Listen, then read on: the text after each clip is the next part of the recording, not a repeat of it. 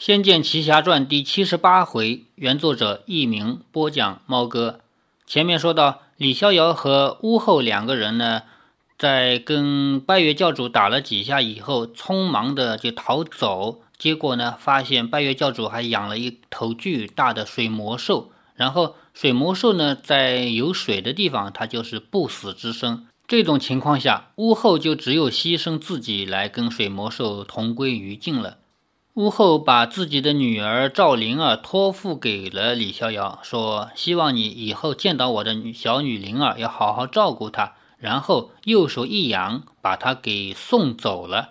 一阵暖风将李逍遥身子托了起来，李逍遥被风带起，往王宫的方向移动。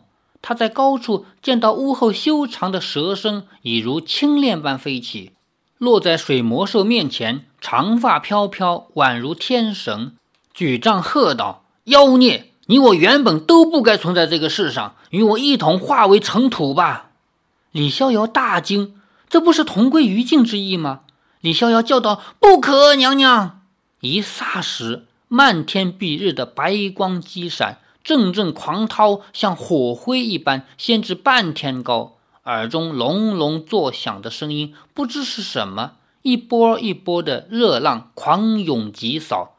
李逍遥只来得及抱住头脸，整个人便凌空摔了下来。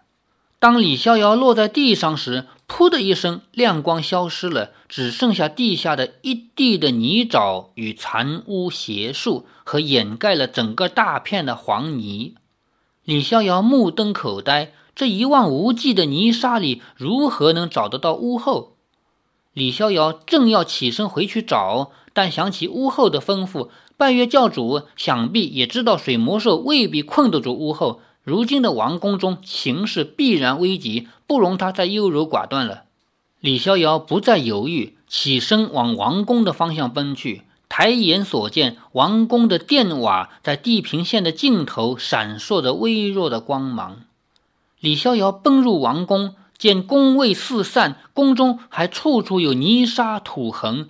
方才水魔兽引起的洪水，居然连王宫都被淹没，可见威力有多么惊人。李逍遥直闯入大殿之上，不见巫王，却只见教众们拱护在中心的拜月教主，正要往宝座上坐去。此景令李逍遥大吃一惊，喝道：“狗贼，站住！”见到李逍遥安然而回，拜月教主脸色一变，说：“想不到你的狗命还在。”李逍遥说：“巫王呢？为何宫里只有你？”拜月教主冷笑道：“这是我们苗人的事，什么时候轮到你汉人来管？我倒问你，蛇妖女呢？”李逍遥说：“哼，你以水魔兽当你的爪牙，没有了水魔兽，你还逞什么凶？”拜月教主看了看众人，说：“你说什么？我不懂。来人，把这个汉人奸细拿下！”一声令下，教众同时拔刀砍上来。李逍遥随手出剑，左推右劈，一出剑便使得教众眼花缭乱，纷纷后退。李逍遥喝道：“王宫里何时容得下你下令杀人？别忘了，你还不是巫王，是奸细，谁都杀得。”拜月教主手一挥，教众又持刀挥砍过来，四面八方的攻势却只是乌合之众。李逍遥一面挥剑击退众人，一面心中暗想：不妙。拜月教主以人海战术对付我，我若要真的杀这么多人，这奸细妖党的罪名可就按上了。李逍遥手中的宝剑往空中一震，接着却以右手的拇指和食指捏住了剑诀，以剑柄对着众人。这样一个怪招，让众人都是一愣，不知他要搞什么鬼。李逍遥手中的剑柄奏出，瞬间一连点倒数人，朝着拜月教主直驱，说。从前的水怪害不了娘娘，你以为如今的水魔兽就能困得住他？你太天真了，领死吧！拜月教主被李逍遥的剑势逼得退至殿墙边，转头一望，原本滔天的洪水居然已退，只剩下满地的泥泞残像。拜月教主不禁惊心，说：“你你！”当着众人之面，他绝不能说出自己放出水魔兽引来水灾，只能喝道。你这妖党还在逞凶！李逍遥一剑当头即刺，剑光照住了拜月教主。拜月教主举杖正欲反戈，另一道宏大的气势却轰然袭至，打偏了李逍遥的剑。何人敢在王宫内动武？李逍遥回头一看，大步跨入殿中之人正是石长老。李逍遥暗喜，石长老助他取回屋后的天蛇杖。他若知道拜月教主的阴谋，必会全力相助，以除奸邪的。李逍遥说：“石长老。”话还没说出来，拜月教主已经更快了一步，说：“石长老，你来的正好。这个汉人奸细不但放走蛇妖女，还欲行刺大王，快将他就地正法。”李逍遥斥道：“你胡说什么？我何时见到你们大王了？”拜月教主说：“大王已入内宫暂避。石长老，你没见到被他打倒的人？”此情此景全不容李逍遥分辨。石长老怒道。你果真助纣为虐，想与娘娘同谋灭我苗族？李逍遥说：“绝非如此。现在水患已平，这是屋后力战魔兽的结果。石长老有时间盘问我，还不如快去寻找娘娘的下落。”住口！拜月教主说：“石长老叫你抓住叛逆，为何迟迟不肯动手？难道你与他同伙？”石长老虽然与拜月教主不可尽信。但是要他相信一个外族更加不可能。石长老抱定了宁错杀不错放的想法，说：“有什么事先把剑弃了再说，就是你要放下剑。”李逍遥自然不会束手就擒，说：“不杀死这个妖人，什么都没法子说清楚。”李逍遥正剑往拜月教主攻去。拜月教主分明法力高强，此刻却装得半点武功也不会的样子，踉跄退后，说：“长老，长老，救命！住手！”石长老手中的木杖虚劈，挡下了李逍遥的剑路。李逍遥长剑一翻，骤变走向，竟绕过了石长老的肩头，直取拜月教主。这一剑来势奇绝。石长老回身相救不及，反手一掌击退拜月教主，自己跟着身子一矮，即取李逍遥下盘。李逍遥若不退后，必定双足尽废，只得收剑退跃。紧接着手腕急抖，真气灌出，一式金雀全开二分长，忽左忽右，令石长老无法首尾相救。拜月教主已趁此机会奔入围屏之后。李逍遥心念巫王的生死，正剑直追，说：“休走！”李逍遥这一剑又被石长老给截下。李逍遥轻身一闪，凌越石长老的头顶，升在半空中，一剑刺向拜月教主。拜月教主及时躲在殿柱后。李逍遥这一剑划过殿柱，发出可怕的火花，看得拜月教主心惊胆跳。李逍遥的攻势如此凌厉无情，完全摆明了非杀他不可。趁着石长老又窜下来拦下李逍遥的攻势，拜月教主边退边叫道：“石长老，你堂堂镇国大将军，居然打不过一个毛头小子！我看你是故意纵容他杀我。接下来你要当大王了。”石长老怒道：“哼，石某一生忠肝义胆，一片丹心可照日月，休想拿这个莫须有的罪名来污蔑我。莫须有的罪名。”《仙剑奇侠传》这个故事，前面我们已经考证过了。它发生在北宋初年，大概是北宋成立后几十年、一百年左右的时间，离这个莫须有的罪名被发明出来还远着呢。李逍遥的剑与石长老的长杖一隔，杖上猛烈的真气将李逍遥震退了一大步。突然间，胸口烦恶，喉头一甜，差点要吐出一口鲜血。石长老在帐中灌注了真气，李逍遥一时不察，竟被震得如此难受。李逍遥吃了一惊，说：“石长老，你……”石长老缓缓举起双手，沉声说：“领教老夫最后绝招——赤血毒焰。”李逍遥大吃一惊，他亲眼见过赤血毒焰的威力，想不到石长老竟会用此招来对付他。李逍遥惊恐的并不只是赤血毒焰的威力而已。石长老若是用此招与自己同归于尽，此后还有谁可以铲除拜月教主？李逍遥正想出声阻止，一声划破长空的尖利自远而近传了过来。李逍遥还没看清楚，整个人已经被重重的撞了一下。接着双足腾空，他竟已经跨坐在硬滑的鸟背上。李逍遥差点被这急推之力给掀下鸟背，他急忙抓住鸟的翼羽，趴在鸟背上。金翅凤凰！众人惊叫着，传说中的祥瑞之情居然出现在了他们面前，这是多么叫人难以相信的事儿！石长老也大吃一惊。金翅凤凰载着李逍遥在大殿上回旋了一圈，意欲飞出殿。石长老喝道：“休走！”他正要一掌击去，金翅凤凰的尖锐的巨爪以迅雷不及掩耳的划过石长老。啊！我的眼睛！石长老掩着脸往后退，鲜血淋漓的自他的指缝中滑出。李逍遥已被金翅凤凰载着出了宫殿，飞向遥远的天边。到这里呢，第二十七章是耶非耶就结束了。这一段呢，跟游戏里面是不一样的。在游戏里边，我上一回快结束的时候说过。是巫后和李逍遥在水下走，一边走一边打水魔兽。走到这个迷宫的尽头以后呢，巫后就说：“小伙子，我也不知道你是谁。如果你以后能见到我的女儿灵儿，请你好好照顾它。”然后一阵旋风把它刮了出来，掉到了水的边上陆地上面，因为刚才在水里走的嘛。然后。李逍遥刚刚离开水，到达岸边呢，就看到水里面“不隆不隆”一很大的一个很难看的尸体浮起来。这是屋后牺牲了自己和水魔兽同归于尽了。这个时候呢，金翅凤凰就出现了，直接载着他就走掉了，去了余杭。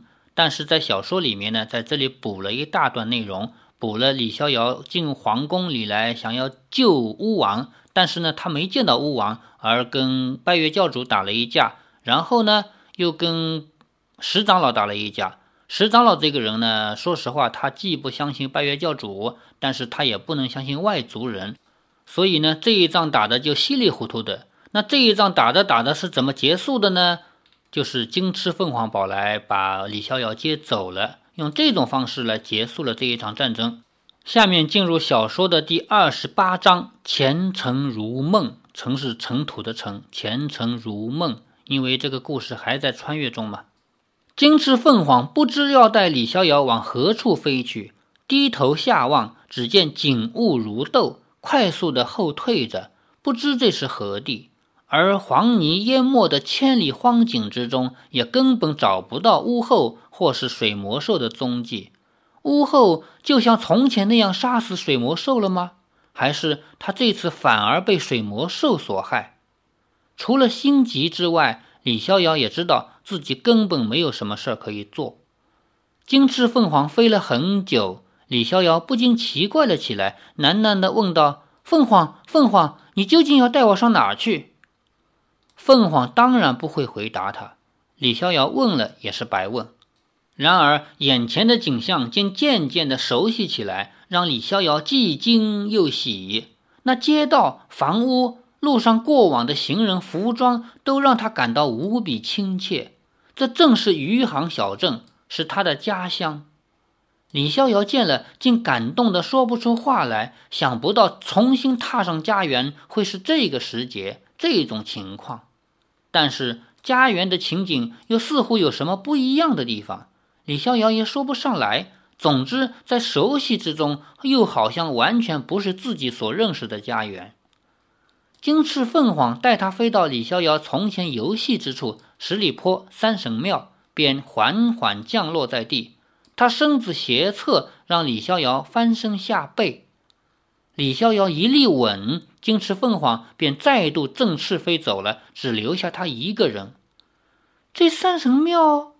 一向熟悉的不能再熟悉的小破庙，虽然还是当初的门柱石阶，却总像有了点不同。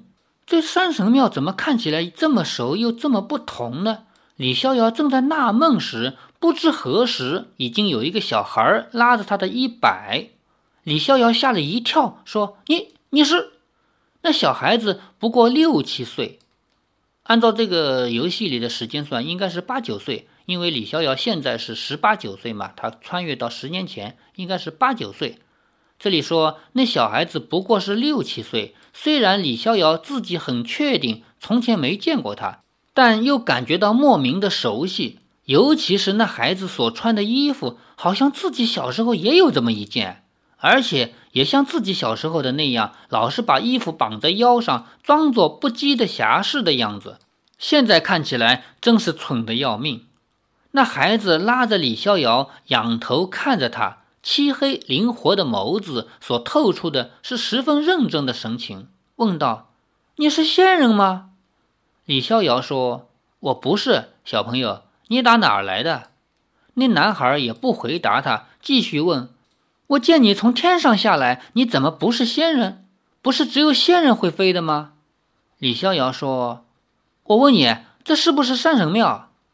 是山神庙，你是神仙吧？李逍遥被这个小孩锲而不舍的追问弄得有点哭笑不得，说：“不，我不是神仙。坐着凤凰飞下来的，怎么不是神仙？”李逍遥正要不理他，转念突然想到：我小时候，我婶婶老是说我是打破砂锅问到底。这小孩不但衣服跟我小时候穿的一样，就连样子也像，还有这副聪明的样子也像。不过也实在太像了一些，这让李逍遥多少有点不安。就在李逍遥打量这孩子，心想他到底是什么人的时候，那小孩说：“仙人，请你帮帮忙，在山神庙里有一位老婆婆受了伤，请你救救她好不好？”老婆婆，李逍遥大感奇怪，才要进入庙门，又被那孩子拉住了，说：“等一下，又怎么了？”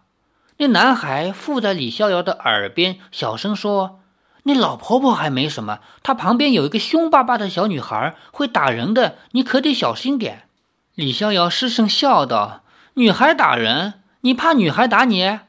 那小男孩脸一红，说：“我不怕，我是好男不跟女斗。”这副死不认输的样子，果然跟自己小时候一模一样。李逍遥长叹了一声，原来自己小时候真的这么幼稚。李逍遥说：“对，你是好男不跟女斗，学点功夫吧，小鬼。”说着，李逍遥便大步跨入了庙中。一见到倚靠着废弃的神桌边的人，李逍遥就呆住了。那不正是姥姥与灵儿？原来金翅凤凰带他来到此处，并不是要让他回家，而是要他来帮助姥姥和灵儿的。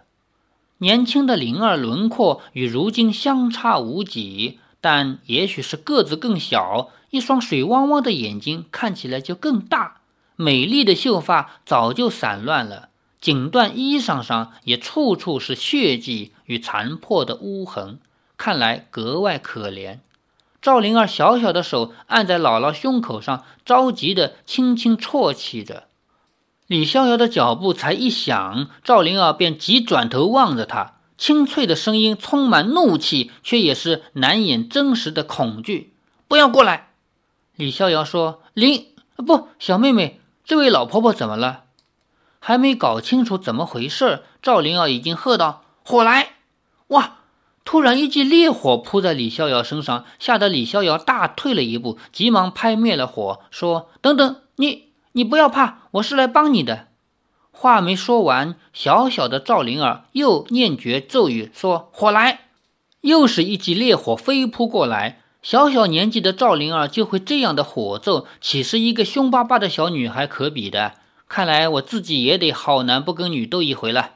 李逍遥忙退了好几步，和那个男孩一样退到门外，说：“我不过去，这样可以了吧？”小男孩对李逍遥说：“我说就是吧。”李逍遥苦笑。心想：长大的赵灵儿那也就算了，幼时的赵灵儿可该归你管啊，老弟。李逍遥说：“我不是坏人，你别怕。”赵灵儿眼中充满了恐惧，坚强地护在姥姥身前，说：“你们欺负阿娘，害姥姥受伤，你们全是坏人。”李逍遥说：“我真的是帮你的，你忘了南少郊外就是我。”他一面说，一面往前一小步。赵灵儿马上又念诀，吓得李逍遥这一回马上缩了回去，说：“好好，我不靠近你，你别怕，别怕啊！”但是这么僵持下去也不是办法，总不能看着重伤在身的姥姥就这样血流尽了死掉。要是以轻功迅速的窜上去点倒赵灵儿，李逍遥实在不愿意用这种方法来让赵灵儿再受到惊吓，可是要安慰害怕到极点的他，又不能这样待下去。就在这束手无策之时，昏迷的姥姥发出轻微的呻吟，醒了过来。其实她一直时昏时醒，方才也似乎听到了李逍遥的声音，无奈伤得太重，想醒来说话却力不从心。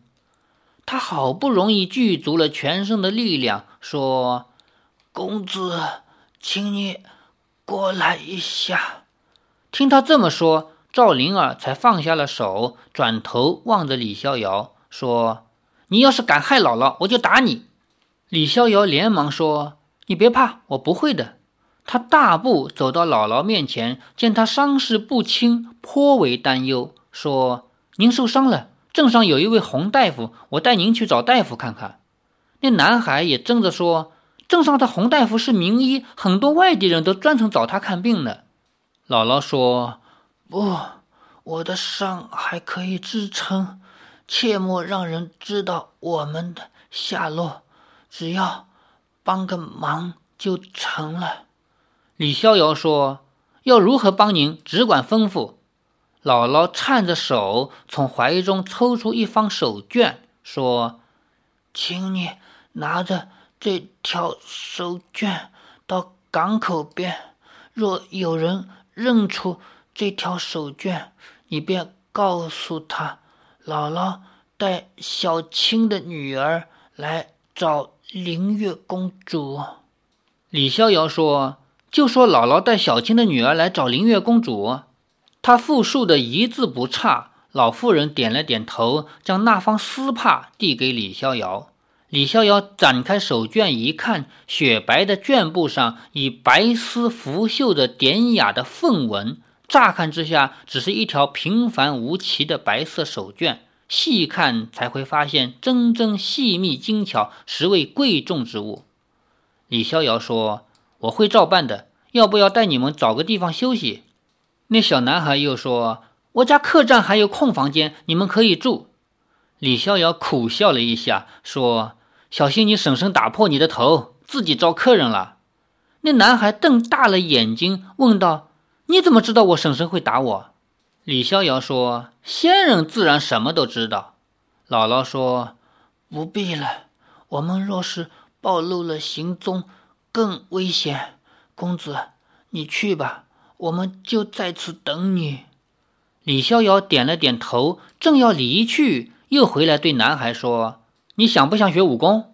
用不着他回答，李逍遥都知道答案。因此，在那少年忙不迭的点头之时，李逍遥便接着说：“做侠士第一件事就是保护弱小，他们需要你保护，你就在这里听他们吩咐，不要离开半步，知不知道？”男孩又猛地点头。姥姥本来想开口说不必了，突然想到李逍遥这么做的用意，大概是让那个小男孩有就待在这个地方，免得离开之后回到镇上一时口快说漏了他们的行踪。姥姥说：“是啊，小英雄，请你在此帮我们看看，做个照应。”李逍遥与姥姥双重重托，让那个男孩顿时意血澎湃。说好，我会帮你们注意有没有坏人接近。这个呢是大李逍遥对小李逍遥使的一丁点儿的计，这样防止他出去乱说嘛。当然，这个是小说里面补出来的，在游戏里面没这回事儿。游戏里面小李逍遥没有几句台词，大体上就说了一句，说里面有一个小妹妹很凶的，就这么一句话就没他事儿了。好，欲知后事如何，且听下回分解。